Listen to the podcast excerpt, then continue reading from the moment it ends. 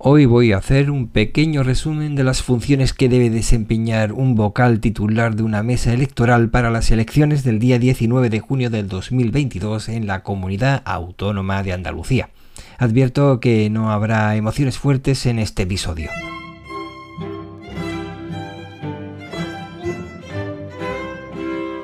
Según la ley orgánica del régimen electoral general en el artículo número 26 dice que el presidente y los vocales son designados por sorteo público entre la totalidad de las personas incluidas en el listado de electores de la mesa correspondiente. Para ser presidente hace falta tener bachiller, FP2, etc. Para vocal, teniendo simplemente el graduado escolar es suficiente. Y parece que como cumplo alguna de estas condiciones, bueno, mejor dicho, cumplo todas las condiciones, pues entro en una de las posibilidades, o vocal o bien presidente. En el artículo número 27 dice que si no puedes acudir, tienes 7 días para avisar de la causa justificada. Tienes 7 días, como dice, y la Junta Electoral tendrá 5 días para contestarte. No vale con decir que te viene mal o es que ibas a ir a la playa. No, eso no vale. Tiene que ser una causa justificada, no una excusa. Por lo que he podido escuchar, no vale que estás de viaje de novio tampoco. Como siempre, hay rumores en el que dice que hay personas que se casan y luego el viaje de novio tienen que posponerlo para poder hacer estas funciones.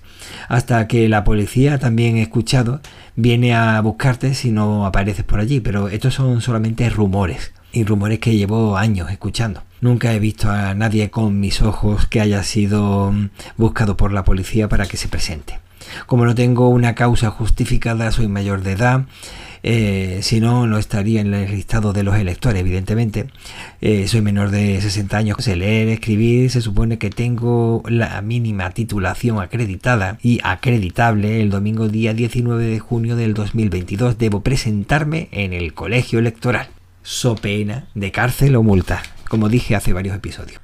Por cierto, soy Víctor Gabriel y te doy la bienvenida a Diario de Argifonte, mi diario hecho podcast. Y te doy las gracias por el tiempo que vas a dedicar a escuchar este episodio. El podcast de Víctor Gabriel. Espero que te resulte muy interesante. A las 8 de la mañana nos debemos presentar los designados como presidente, vocales y suplentes eh, en el manual que me he descargado vuelven a decir, y lo dicen más de una vez, que si no acudes estás incurriendo en un delito si no lo haces de forma justificada. Es que parece que están continuamente metiendo miedo. ¿eh? La mesa debe estar eh, compuesta necesariamente. Y luego digo eso de necesariamente porque me hace gracia conforme he ido leyendo, pero bueno, Vamos primero paso por paso, por un presidente y dos vocales. Cada uno tendrá dos suplentes que se marcharán en caso de aparecer el titular. Si es la primera vez que te convocan, yo creo que deberías de ser el suplente. Y así haces el cuerpo de cómo funciona, ves cómo se va convocando. Y si no hay nadie que se presente como titular, bueno, ya estás tú, pero que no deberías de ser de buenas a primera la bofetada que te meten, vamos, digo yo. Según el manual, por ejercer de vocal titular, eh, recibiré como compensación 65 euros de dieta, reducción de 5 horas de jornada laboral el día 20 de junio, permiso retribuido si trabajase ese día y dado de alta en la seguridad social en caso de algún tipo de contingencia. Yo no me opongo en absoluto si es mi obligación, pero considero que si hay tanto paro, lo lógico sería contratar a alguien que esté en paro para poder recibir ese dinero, ¿no? Digo yo. Y encima estar cotizando un día más. Supongamos que yo llego ese día. Mis dos suplentes se irán a casa, a la playa o yo que sé, a misa. Y bueno, vamos a ver. Si no apareciera, pues uno de los dos suplentes se encargarían de sustituirme. ¿Y aquí está todo? No. Si el presidente no se presentara, habrá dos que lo puedan sustituir. Si estas personas no aparecieran, yo como cuarta opción en la lista de sucesión al trono de la mesa electoral sería el encargado de ser el presidente de la mesa. Si no acude nadie y no se puede constituir la mesa, se deberá avisar a la Junta Electoral de Málaga que designarán a los presidentes de entre las personas que se encuentren en el local o bien a los secretarios del ayuntamiento Que no, que no puede hacerse de esa forma. Desde las 8 de la mañana no hay forma y resulta que son las 10, pues la Junta Electoral de Zona convocará una nueva votación en dos días con nuevos miembros de la mesa convocada. Diario de Argifonte, un diario hecho podcast. Suponiendo que todo ha seguido su correcto cauce, se comprobará que la urna electoral está sin deterioro o rota y debidamente cerrada y precintada. Si no está en condiciones y no se puede sustituir, debe asegurarse su cierre con cualquier medio a su alcance. Creo que, aunque no como chicles desde hace muchísimos años, llevaré ese día una caja como MacGyver, porque a él no le iba nada mal. Vamos, que me resulta un poco curioso la forma que dice que, que te busques la vida, vamos. Y además, que te busca la vida con lo que haya. Pero si no hay nada, pues ¿cómo lo va a hacer? Bueno, en fin, lo dicho, me llevaré chicle. Además de la urna electoral, debe haber una cabina de votación y sobres y papeletas. Durante toda la votación debe haber suficientes sobres y papeletas de color determinado. Colocar en cada uno de los casilleros de la cabina de votación y en una mesa auxiliar. Si falta urna, cabina, sobres o papeletas, debe comunicarse a quién? A la Junta Electoral de Zona cualquier día de esto, como siga leyendo esta información, creo que cuando me pregunten, oye, ¿me puedes decir tal cosa? o dónde fue, o dónde está, o qué hay que hacer, directamente voy a decir, llama a la Junta Electoral de Zona y te lo arregla inmediatamente. Eso es como el secador 3000, que te lo seca rápido. Madre mía.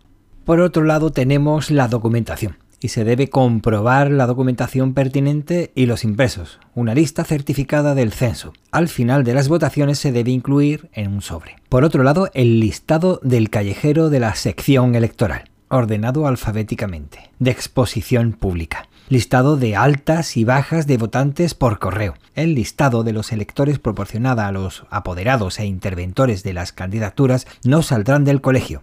Bueno, sí, pero lo podrán hacer una vez terminada la jornada electoral. No se puede utilizar, según dice, para una cosa diferente a lo que permite la legislación electoral. Eso deja que lo cuestione un poco. Sinceramente espero que sea así. Diario de Argifonte. De todos modos me parece realmente una locura, ya que esta lista lleva nombre, apellido, dirección y datos de las personas. Y la protección de datos oficiales no sé por dónde se lo pasan. Además, también hay ciertos listados que más adelante voy a nombrar que también dan información sobre esas personas. No sé yo hasta qué punto es correcto que se lo lleven. Por otro lado, debe haber modelos de actas, acta de constitución de la mesa, acta de escrutinio, resultado de las elecciones, vamos, el acta de sesión, donde aparecen todas las incidencias del día, lista de votantes, certificado de votación para los que lo soliciten, Supongo que esto será para los que trabajan y tienen que pedir horas para acercarse a votar. No sé dónde pone más información al respecto. Copia de nombramientos, es decir, las credenciales de los interventores. Todo esto debe introducirse en el sobre numerado como 1, al final de la jornada. Para ser interventor debe estar inscrito en la circunscripción correspondiente. Los interventores votarán en la mesa en la que están acreditadas aunque no estén en la lista de la mesa. No sé yo. ¿Cómo me aseguro o se asegura el sistema que no ha ido a votar a la mesa que le corresponde también? Y ha votado allí. No sé, es que no termino de entender muy bien algunas cosas. Y ya por último parece que, bueno, digo por último porque todavía no he terminado, pero según dice en temas de documentación, dice que por último debe haber un juego de sobres numerados con el 1, otro con el 2 y otro con el 3 y un recibo de entrega, que no hay. Imagínate lo que hay que hacer, llamar al jefe a la Junta Electoral de Zona. Si una persona ciega o con discapacidad ha solicitado ejercer su derecho al voto, debe haber papeletas en código braille. Y esto ya me empieza a mosquearme un poco porque es igual que el voto rogado que tienen que hacer la gente que vive fuera de España. Como que tiene que solicitarlo. Eso tendría que estar ya ahí presente para todas las personas. Si hay un listado, porque es lo que en una de estas cosas nos dicen que hay un listado de personas ciegas que se encuentran en esta zona, lo lógico es tener el número suficiente para que puedan votar. Pero bueno, dice aquí que tienen que solicitarlo.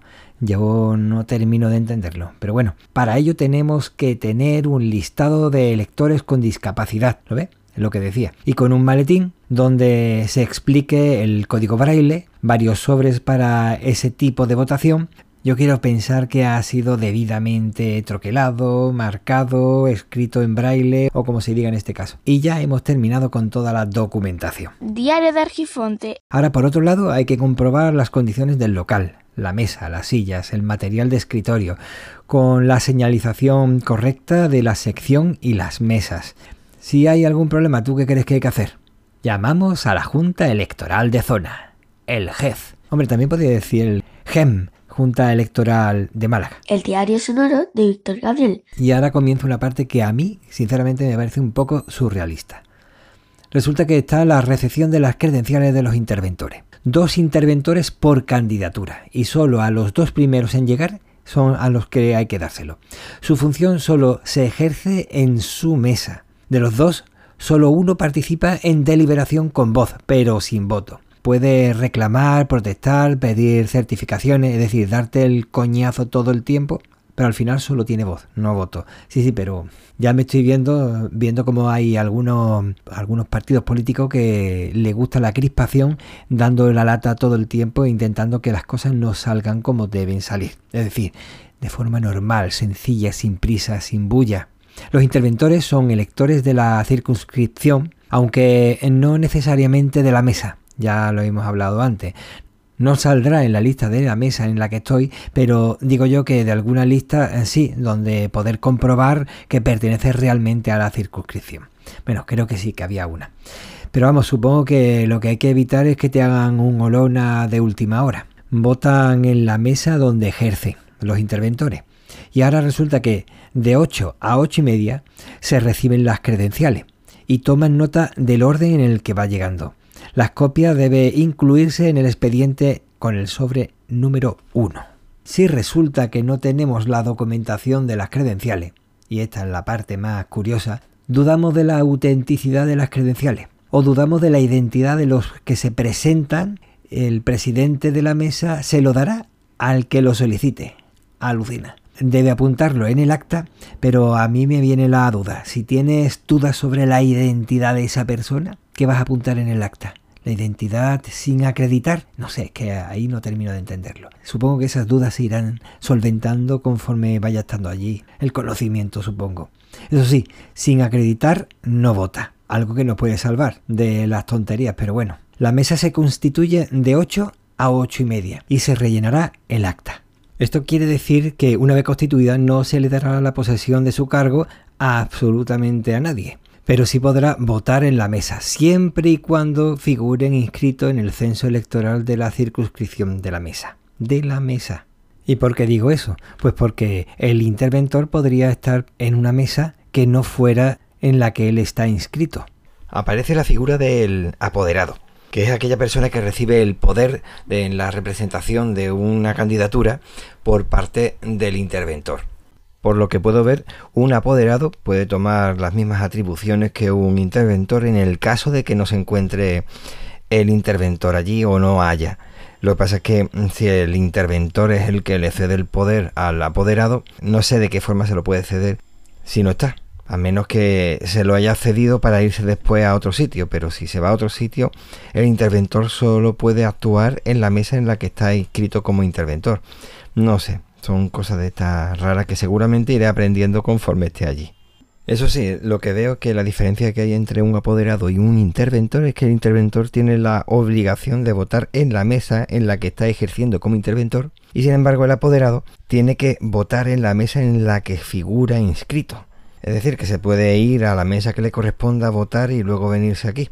Tanto los interventores como los apoderados pueden ostentar emblemas o adhesivos de la candidatura que representan, pero no por eso pueden hacer propaganda electoral.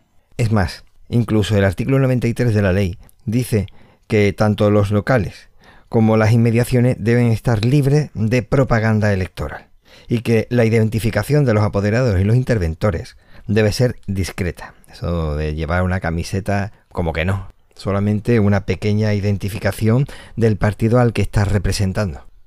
Vótame que soy el más mejor. Supongo que eso, como que no. Esas típicas camisetas que hay de, gente diciendo cosas que la mayoría de las veces está en inglés y la mayoría de la gente que lleva esas camisetas en inglés no sabe ni lo que significa. Imagínate que diga cualquier cosa en contra de sí mismo y lo lleva. Seguro que se ha dado el caso. Bueno, pues resulta que llevamos unos 15 minutillos más o menos hablando y todavía no hemos llegado a la constitución de la mesa. Bueno, pues sí, acabamos de llegar a la constitución de la mesa. Pues bien, resulta que tenemos que hacer la confección del acta de la constitución de la mesa y para ello se encarga el presidente, en su defecto el sustituto o, incluso yo. Pero vamos, que se supone que debe ser el presidente el que rellene un impreso que debe aparecer y si no, recuerda a quién debe llamar, a. Él se encargará de todo. Bueno, pues resulta que tendrás la documentación, la rellena, el presidente, los vocales y los interventores de las candidaturas que hayan entregado en tiempo y forma sus credenciales y haya sido reconocido por la mesa, firmarán el acta. El presidente entregará una copia a los representantes de la candidatura, los apoderados o los interventores que lo soliciten. Solo debe entregarse una copia del acta por cada candidatura. El podcast de Víctor Gabriel. Si resulta que el presidente rehúsa o demora la entrega de la copia del acta de constitución a aquella persona que lo haya solicitado, esta persona extenderá por duplicado la protesta firmada por el reclamante o reclamantes, un ejemplar que se unirá al expediente electoral y otro y otro remitido al jefe.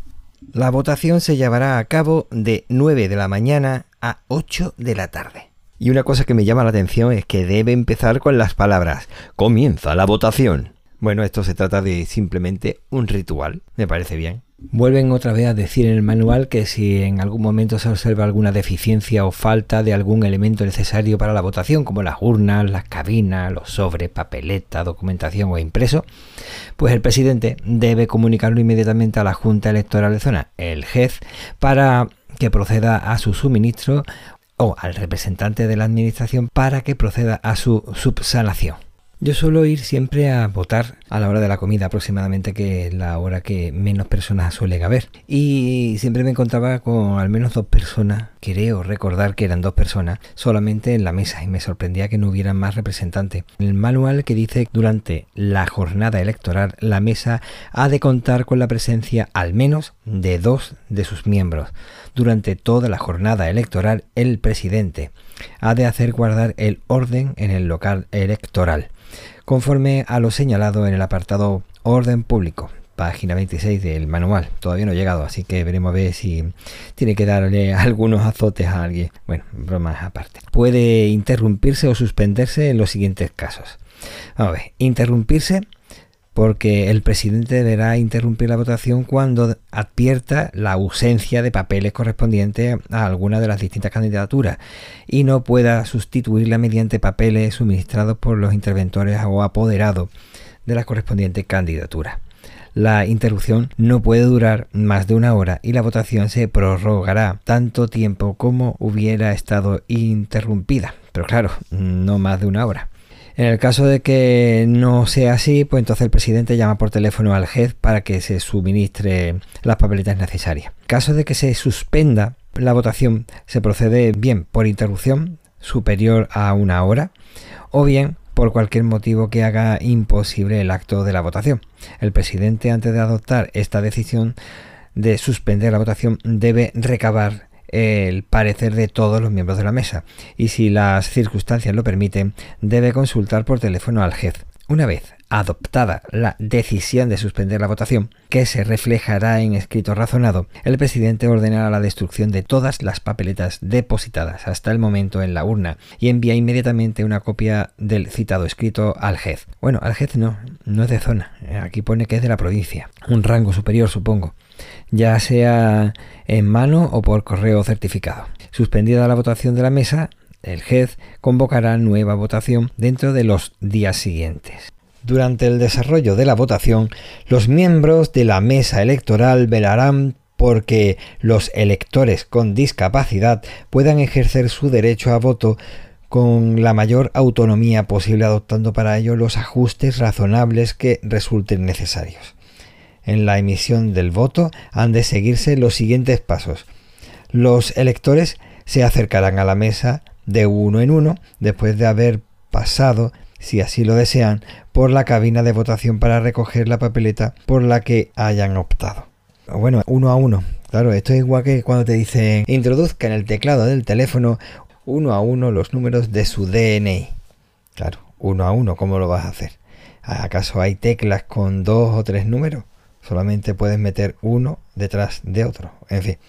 Bueno, pues esto seguramente es la misma lógica rara, pero seguramente es que necesita que se diga de esa forma para que no venga alguien y diga, no, ahí no dice uno a uno. Quiero ponerme a votar junto a fulanita o menganito.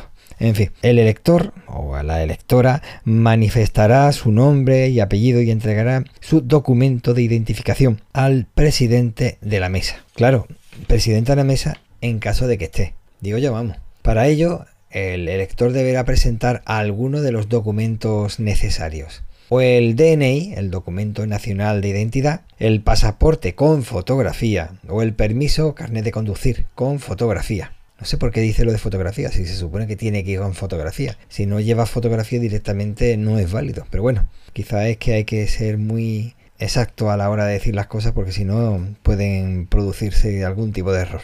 No importa que estos documentos estén caducados, pero han de ser los originales, no valen fotocopias. Pues mira, ahora me estoy enterando. Yo pensaba que si es caducado no sirve. Pero bueno, parece que sí, que está caducado pero sirve. Si a pesar de la exhibición de algunos de estos documentos surgen dudas sobre la identidad del elector, la mesa, teniendo en cuenta los documentos aportados y el testimonio que puedan presentar los electores presentes, decidirá por mayoría. Estas circunstancias se deben anotar en el acta de sesión.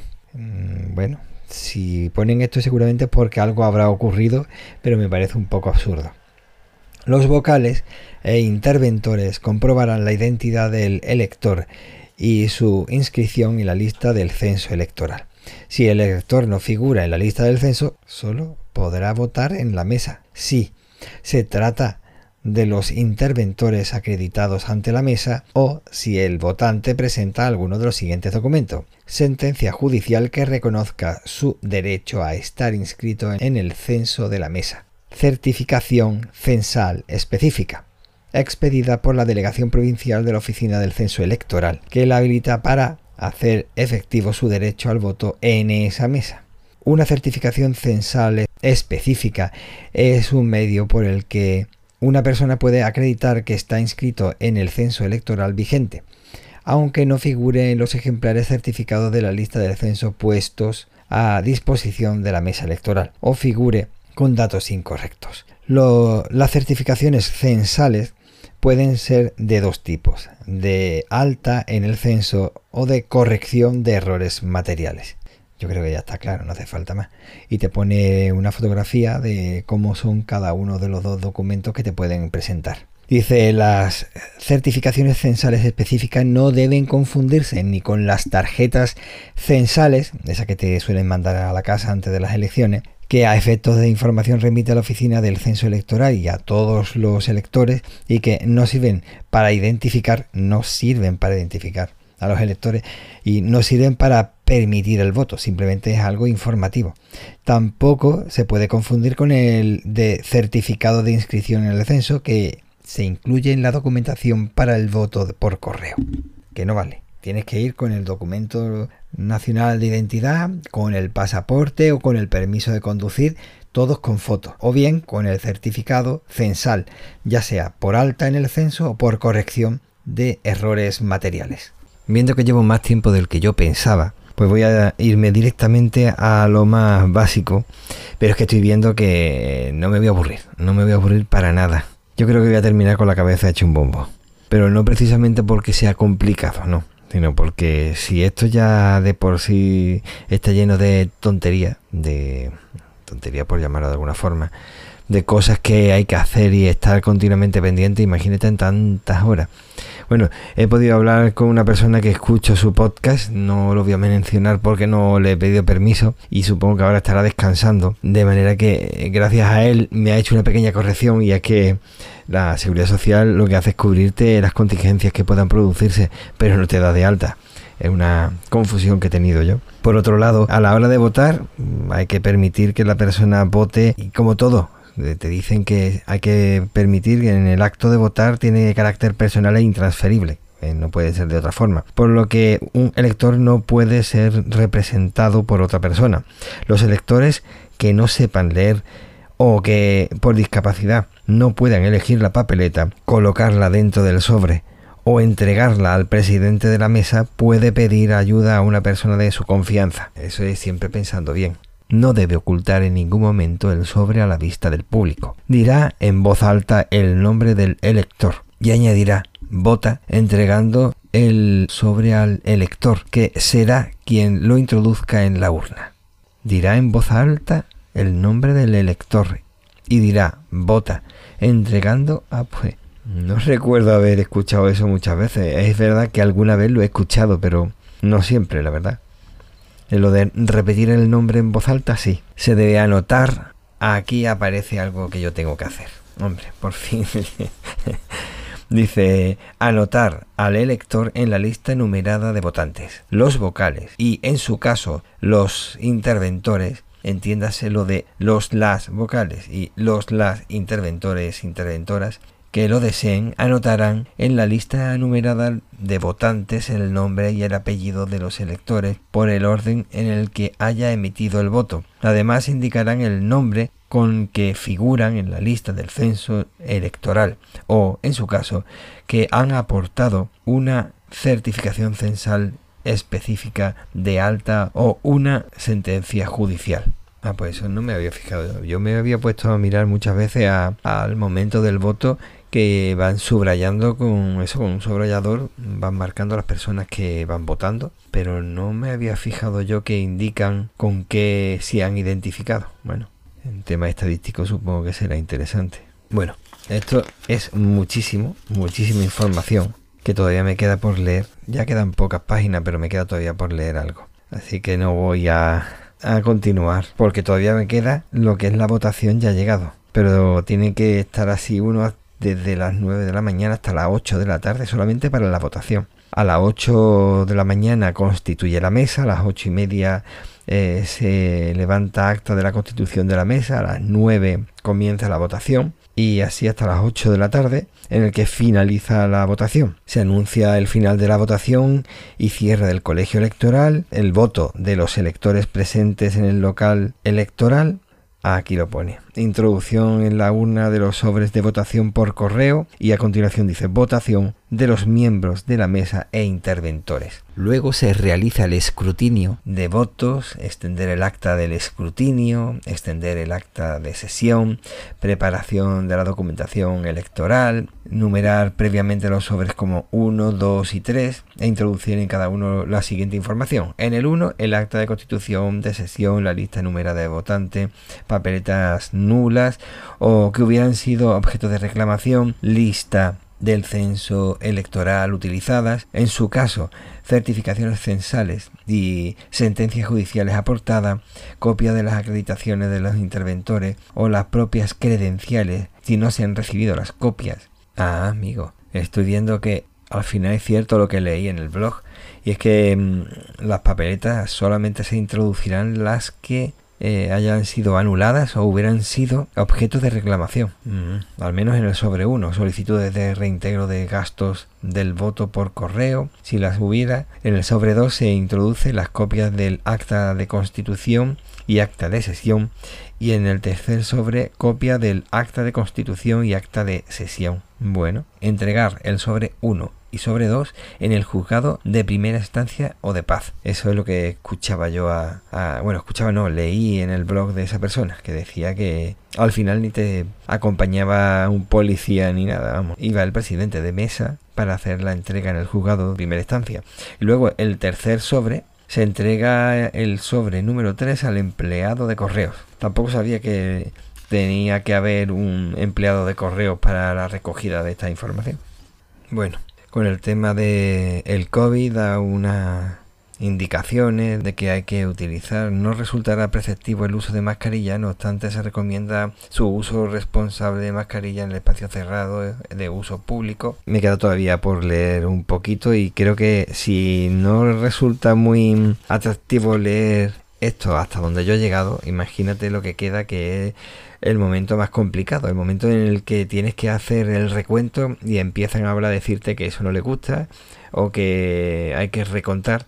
Bueno, lo vamos a ir dejando, pero una de las cosas que me hacen a mí pensar, por un lado, es que mm, si no estoy de acuerdo con las votaciones, bueno, yo o cualquiera, en ese momento puedo hacer una reclamación, podemos contar de nuevo, pero si hay alguien que quiere impugnar las votaciones, ya no existen las votaciones. Se supone que es lo más sagrado dentro de la democracia, que es las votaciones de esa persona o de las personas que han participado dentro de esa mesa. Lo lógico sería eh, guardarlo, creo yo, sería lo, lo, más normal, guardarlo hasta mm, X tiempo, quizás un mes, pero tirarlo, entonces ¿cómo va a poder hacer una reclamación? Se supone que ha habido mucha gente, se supone que han llegado a un acuerdo, se supone muy bien, pero ¿y si yo, por la razón que quiera, digo yo, como cualquier otra persona, quiere interponer una denuncia en un juzgado y resulta que dicen, vale, nos vamos al acta. Ya el acta pone lo que pone, lo que personas han escrito, pero las personas también han contado y han llegado a un acuerdo después de, tú sabes, la de horas que han podido estar discutiendo y lo mismo han llegado a un acuerdo o, o ponte a imaginarte que no sé cómo será hasta que llegue el momento llega el momento de hacer el recuento de las personas que han votado por correo, que es lo último que se ha hecho, y te das cuenta que fulanito que tenía que votar por correo, aparece su voto por correo y por la razón que sea, por un error o lo que sea, aparece también de forma presencial. Vale. ¿Que eso es imposible?